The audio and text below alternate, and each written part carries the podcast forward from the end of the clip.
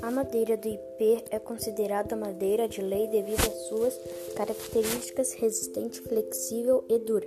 É muito utilizado nas construções civis e navais. O ipê costuma ter 6 a 12 metros, sendo que o ipê amarelo pode chegar até 25 metros, depende do local plantado.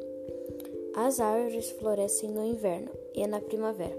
O ipê roxo é o primeiro a florir de junho a agosto nas regiões quentes, um pouco antes nos locais mais frios. O ipê amarelo floresce entre agosto e setembro. O ipê branco de setembro a outubro.